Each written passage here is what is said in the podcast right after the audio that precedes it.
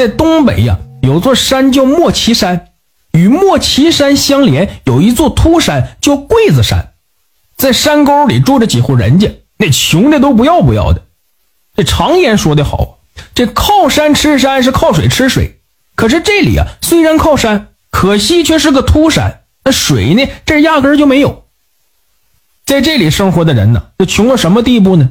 一条裤子，家里三口人都得换着穿，吃了上顿没下顿，一个个瘦的都没了人样了。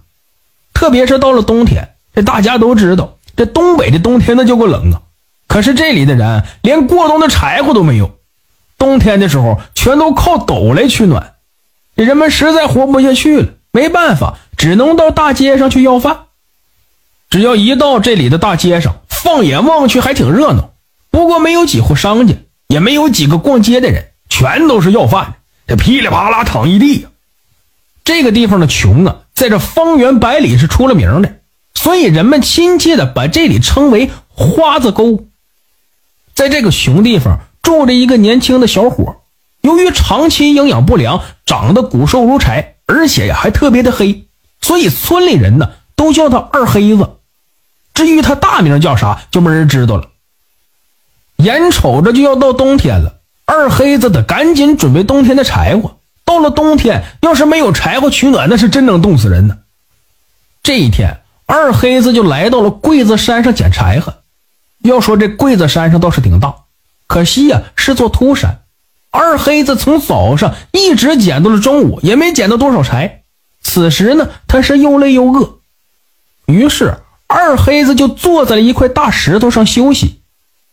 他虽然肚子饿得咕咕直叫，可是啊，他根本没带干粮，只能挺着。他就坐在石头上，仰头望天，心想吧：老天爷呀，要是能给我来一只兔子就好了，可以烤着吃，炖着吃，那该多美呀！没办法呀，穷啊！这二黑子每当饿了，都会这样想。这想着想着就不饿了，就相当于画饼充饥了。说白了就是饿过劲儿了。不过这次意外发生了。仿佛啊，老天爷听到了他的请求，在他身前还真出现了一只兔子。只见这只兔子又肥又大，浑身的皮毛啊被太阳一晒都直反光。二黑子不敢相信的揉了揉自己的眼睛，又掐了一把自己的大腿，妈挺疼，不是在做梦。只见早已疲惫不堪的他瞬间就精神起来了，一双小眼睛都闪出了光亮。哈喇子不知不觉中已挂满了嘴边冲着兔子来的方向就来了个一百米冲刺。可是兔子也不傻，见二黑子追过来，撒腿就跑。二黑子开始还跑得挺快，不过再快也跑不过兔子。追着追着就不行了。之间呢，这只兔子也是挺气人的。你要跑就直接跑呗。哎，不的，这只兔子呢，就像傻狍子似的，边跑边回头看。就好像在那逗二黑子玩似的，二黑子实在跑不动了，又一屁股坐在地上，呼哧呼哧的大口喘气儿。这时候，兔子不但不跑了，反而走到二黑子的身前。二黑子见状大喜，刚要飞身扑过去，二黑子突如其来的声音给二黑子吓了一跳，也顾不上抓兔子了，而是向四周望了望，这也没人啊。紧接着又一声“二黑子”，这时他才注意到，原来是前面的兔子在喊他的名字。这下可把二黑子给吓坏了。不是说解放以后这动物不准成精吗？这咋还真成精了不成？二黑子的处境就尴尬了。你说这跑也不是，不跑也不是，只能呆呆的站在原地。此时啊，兔子又说话了：“二黑子，你别害怕，我不是啥妖怪。”二黑子听后也壮起了胆子，问道：“那你不是妖怪，你咋会说话呢？还知道我叫啥名？”兔子一听二黑子这话，就委屈的哭了起来，并给二黑子讲述了他的故事。这只兔子原本是山沟里的放牛娃，有一天来到山上放牛，这迷迷糊糊的就睡着了。这时候就看到了一个白胡子老头，对他说道：“南山石岩下有一个洞，洞里有个宝葫芦，葫芦中有乌金，只要你能把它寻来，这里的百姓们就不缺柴烧了。这里说的乌金呢，指的就是煤。而老头说完呢，便给了放牛娃一颗水珠，告诉他，只要把珠子含在口中，就能战胜看守葫芦的妖魔。放牛娃此时从梦中惊醒，只见身边真的多了一颗水珠子。第二天，放牛娃就去了南山崖下边，果真看到了一个洞。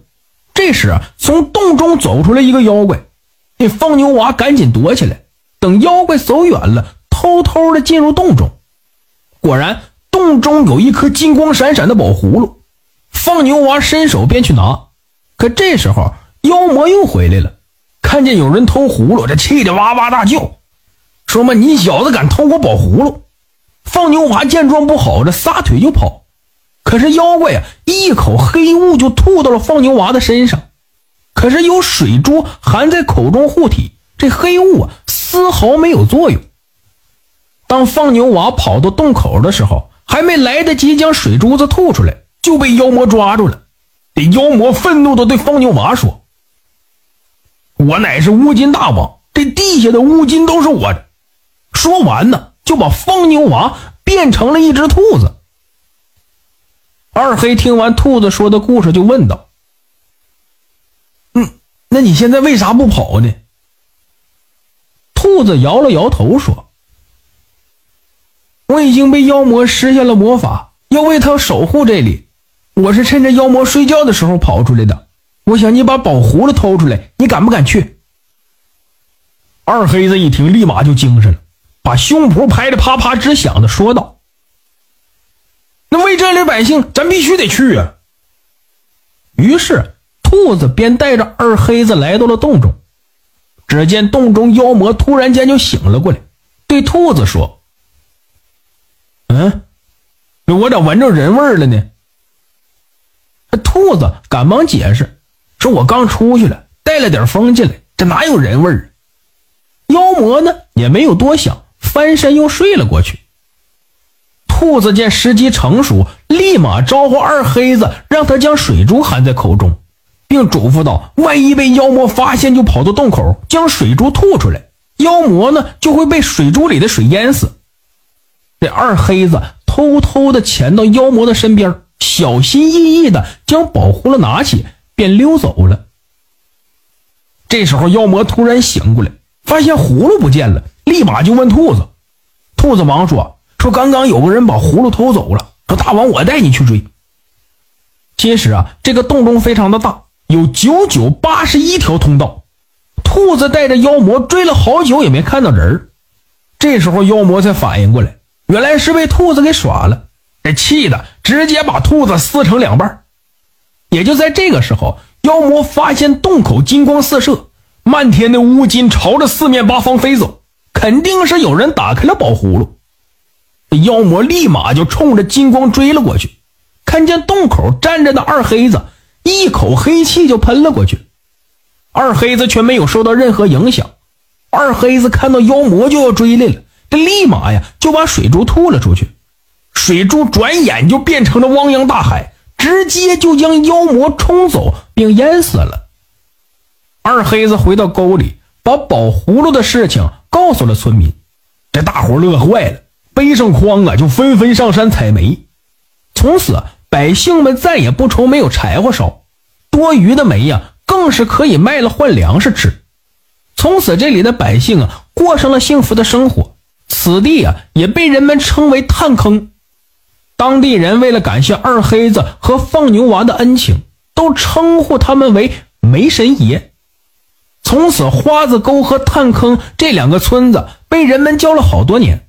直到解放后啊，人们觉得这两个名字不好听，便把乌金的金字旁加了个中华的华字，改成了华子沟，也就是如今的华子镇。虽说只是个镇，但比市里都热闹。听说以前逢年过节的时候，周边的村民都不去市里，而是到华子镇里来买东西。不过后来呀，这里由于地下资源被大量开采，很多地方都出现了塌陷，人们呢也陆续的搬走了。到了如今，曾经辉煌一时的华子镇已经不在了。以前好多的村子已经变成了一片废墟。感谢收听名城故事会，喜欢听故事的朋友，那就点个关注吧。